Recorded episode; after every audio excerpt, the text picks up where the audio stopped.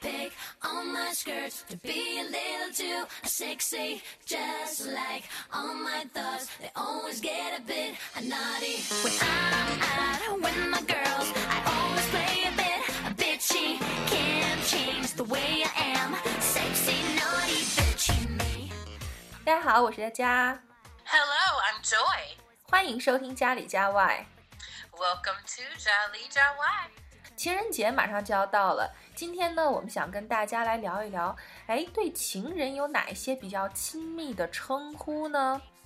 Today we're going to be talking about words of endearment or names of endearment that we use with our family and our friends. 嗯，那接下来呢，我们就一一的跟大家来聊一下。 All right, let's start today's show.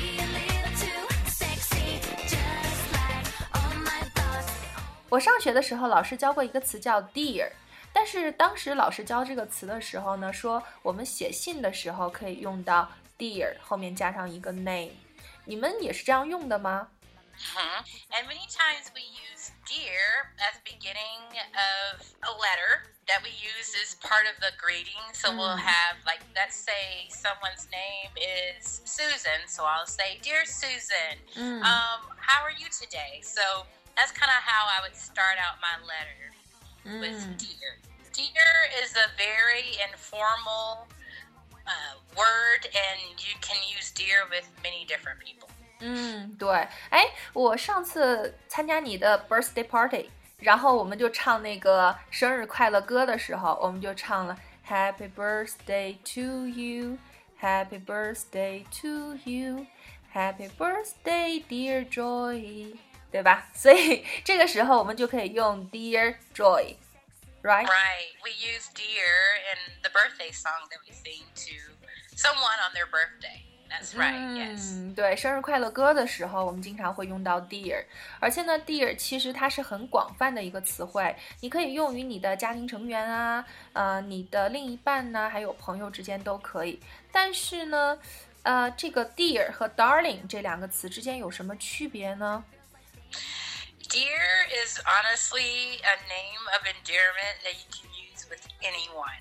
嗯 And um, but darling, um, you you usually only use that with people that you're um, you're close to.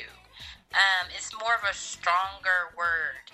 Um, I know my dad; he would call me or even my sister's darling. Um, because I was his daughter, right? I am his daughter. Um, so that was one of the names of endearment that my dad would call me is darling. And many Oh. times you'll hear husband and wives say that to each other. Darling, could you do this for me? Or that kind of thing. 但是这个可以用于朋友之间吗？ Darling? 嗯 Um, I think you can. It really depends on the person, but Mm. usually I would say darling is used more with family members and Mm. significant others. 哦，其实 dear 其实更常用了，darling 我们经常会用于另一半呐、或者是家庭成员当中。哎，现在还有一个词，其实中文我们也经常会用，说宝贝儿。baby，这个是经常会用到的。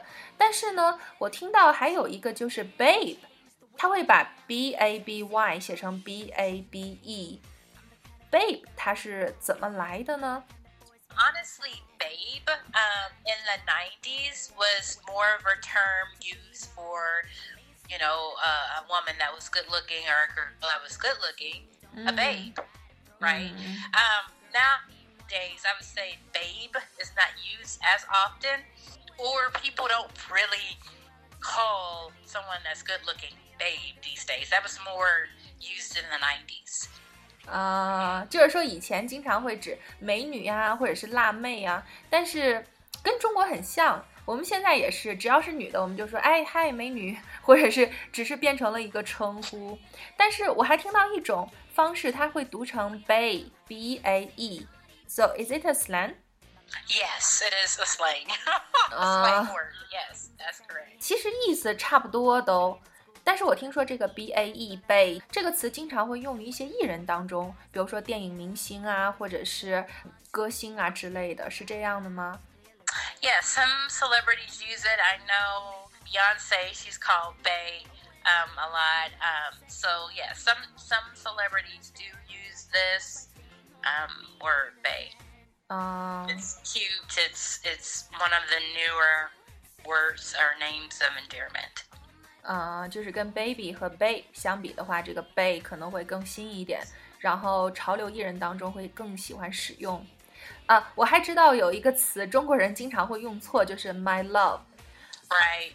I think sometimes people confuse my love and my lover. Mm. Um, but my love, all right, we already know with my love, that is your significant other. That is your mm. boyfriend or girlfriend or mm. husband mm. or wife. But lover is different than love because when someone is your lover, that means you have an, an intimate relationship with them. 哦 So there is a difference between my love and my lover. 嗯，对，所以这个一定要弄清楚了，千万不要用错了。如果你想说哦，这是我的男朋友、女朋友啊，或者这是我的老公、老婆，你就会说啊、t h i s is my love，但是不是 lover。 其实爱人的话应该是 love，然后情人才是 lover。 Right. OK，呃，还有就是我听到的用到比较多的是 honey 这个词，它就是有啊、蜂蜜的意思，所以听上去就会觉得哦甜甜的，所以呢，它也是经常用于啊、情人当中，是吧？ Honey is like deer. You can use honey for anybody. Um, and sometimes people might use it when they're a little bit upset with someone or Mhm. they think someone did something that doesn't really make sense. 嗯 So, like, I'll give you an example. Let's say there's like a husband and wife in the car, and the husband doesn't drive that well, Mm. and then the wife is like, Honey, why did you do that? You almost hit that person. Mm. Like, so sometimes you use this word when you might be upset with someone or you don't understand what they're saying. Honey, what are you talking about? 嗯，所以现在我们知道了另外一种用法哦。哎，但是我还知道这个 honey，它还有其他的写法，是 h u n n y，还有 h u n n i e。哦，那这几种写法它有什么不同吗？ The meaning um, between the different written forms, there's really not a different meaning. 嗯 Um, it means the same as the correct way to spell out honey, H O N E Y. Um, I just think maybe people thought it was cool or it was cute to 嗯 write it in a different way. 嗯，只是觉得写起来挺酷的，挺可爱的，然后就换一种写法。嗯，哎，我还觉得有一个词，就是特别适合对爱人啊，或者是对你的啊、孩子去说，就是 sweetheart。你看那个 sweet，它是甜嘛，然后 heart 是心，所以就觉得哦，心里边甜甜的，感觉这个词一说出来就是很在乎对方的意思。Sweetheart is used more with um, your significant other, husband, wife, girlfriend, boyfriend. 嗯 or even children, um, parents will use this, you know, name of endearment with their children. 嗯，其实我们经常会对孩子用这个词，比如说晚上睡觉的时候，我经常会亲我女儿额头一下，然后我就会说 “Good night, sweetie”。但是有的时候，其实我们也可以用这个 “sweetie” 来代替 Sweetie's “sweetheart”。 the same as sweetheart. It's just like a more shorter 嗯 uh,，也是 word. cooler and cute。 Yeah, yeah. so, 嗯，哎，对，说到了对孩子的一种昵称的话，我还想到一个词，就是 pumpkin。 mhm. Uh. pumpkin. Really, um, when I hear the word, I think about something kind of small and cute. And pumpkins are cute, but they're 嗯 not all that, always that small. 可能是因为美国人对南瓜是情有独钟，经常会很喜欢吃。但是这个词我听说它来源是因为圣诞节的时候，小孩都会打扮一番，挨家挨户的讨糖吃嘛。所以呢，这个 pumpkin 就是那个时候开始就形容小孩子了。所以这个词感觉说出来就好可爱的样子。嗯，你能不能给我们说一个我们不太熟悉的，经常会啊称呼男女朋友的这个昵称呢.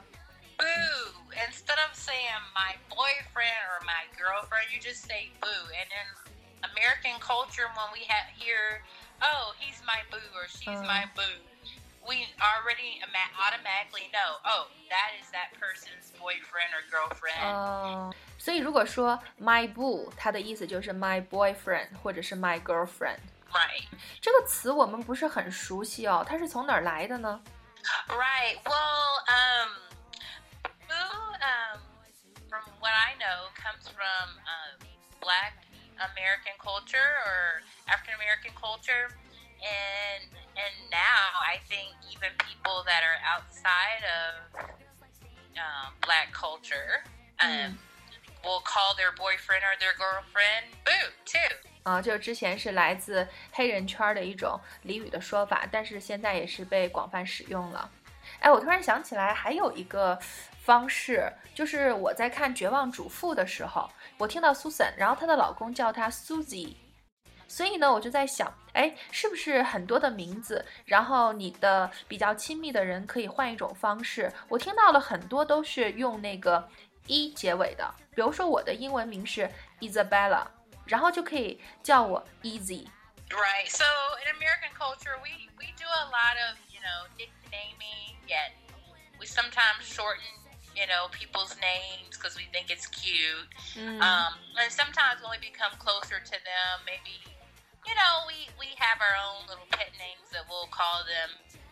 And so yes, I mean America. Sometimes people will call um, Catherine Kitty or Cat 哦 instead of Catherine because it's so long. 哦，所以就是因为外国人的名字很长嘛，然后就会缩短一点。 嗯，哎，我还有看过一个美剧嘛，就是啊，《绯闻女孩》。《绯闻女孩》里边经常会用到的就是 XOXO。 Right, yes. Some of the characters did use XOXO um, to refer to kisses and hugs. Um, so, and a lot of times, um, some people, I don't know if people use it so much now, but I know in the past people have used XOXO in their text messages or, Mm. you know, any kind of messages that they send um, by phone or on, you know, Facebook or WeChat. Um, let's just say XOXO just to say hugs and kisses because hugs and kisses, that's kind of long, you know? Mm. So, and like I said, a lot of times in American culture, we like to shorten things. 啊、对，所以 XOXO 它就是亲亲抱抱的意思，然后它其实是一种简写的方式，因为美国人比较喜欢简单的方式。好，那今天我们讲了很多的表示亲密的一些昵称哦，所以情人节一般在西方会怎么样去过呢？Um, Valentine's in various different ways. It really depends on if you have a significant other or not. A lot of times you'll give a Valentine's Day card to Mm. your your loved one. 嗯 Um, and a lot of times the husband or the the boyfriend will take his girlfriend or wife out to dinner to a nice restaurant, not just Mm. like an everyday restaurant, but a really, really nice restaurant. I think a lot of times women expect for their husband or boyfriend to do something extra special on Valentine's for them to show them that they love them. 嗯，那要是没有情人的话，嗯、你们也会过情人节吗？ Oh, sure, yeah. Valentine's Day is a very um, important and popular holiday in America where you express your love to um, loved ones in your family, whether it's you know boyfriend, girlfriend, husband, wife, um, cousin, mother, father, child. Um, it is a day where you truly show your love to any of your loved ones, 嗯 um, and whether even if they're not related to you. Um, so just is basically those people that you care about, you show your love to them. 嗯，我觉得这种方式太好了。就是说，情人节不仅仅是情人之间可以过，你可以跟你所有爱的人，比如说你的父母啊、朋友啊、家人啊这些，都可以过情人节。只要是你想表达爱，就可以去过情人节。所以我觉得，如果你有情人的话，你可以去过情人节；如果你没有情人的话，你可以找你爱的人一起来过这个节日，也是很不错的。Right. 那在节目的最后呢，就祝所有的人都情人节快乐。I hope that you have a happy Valentine's Day, and I will see you next time. 嗯，好，那今天的节目就到这里，喜欢就关注家里家外吧，感谢你的收听，下次见喽。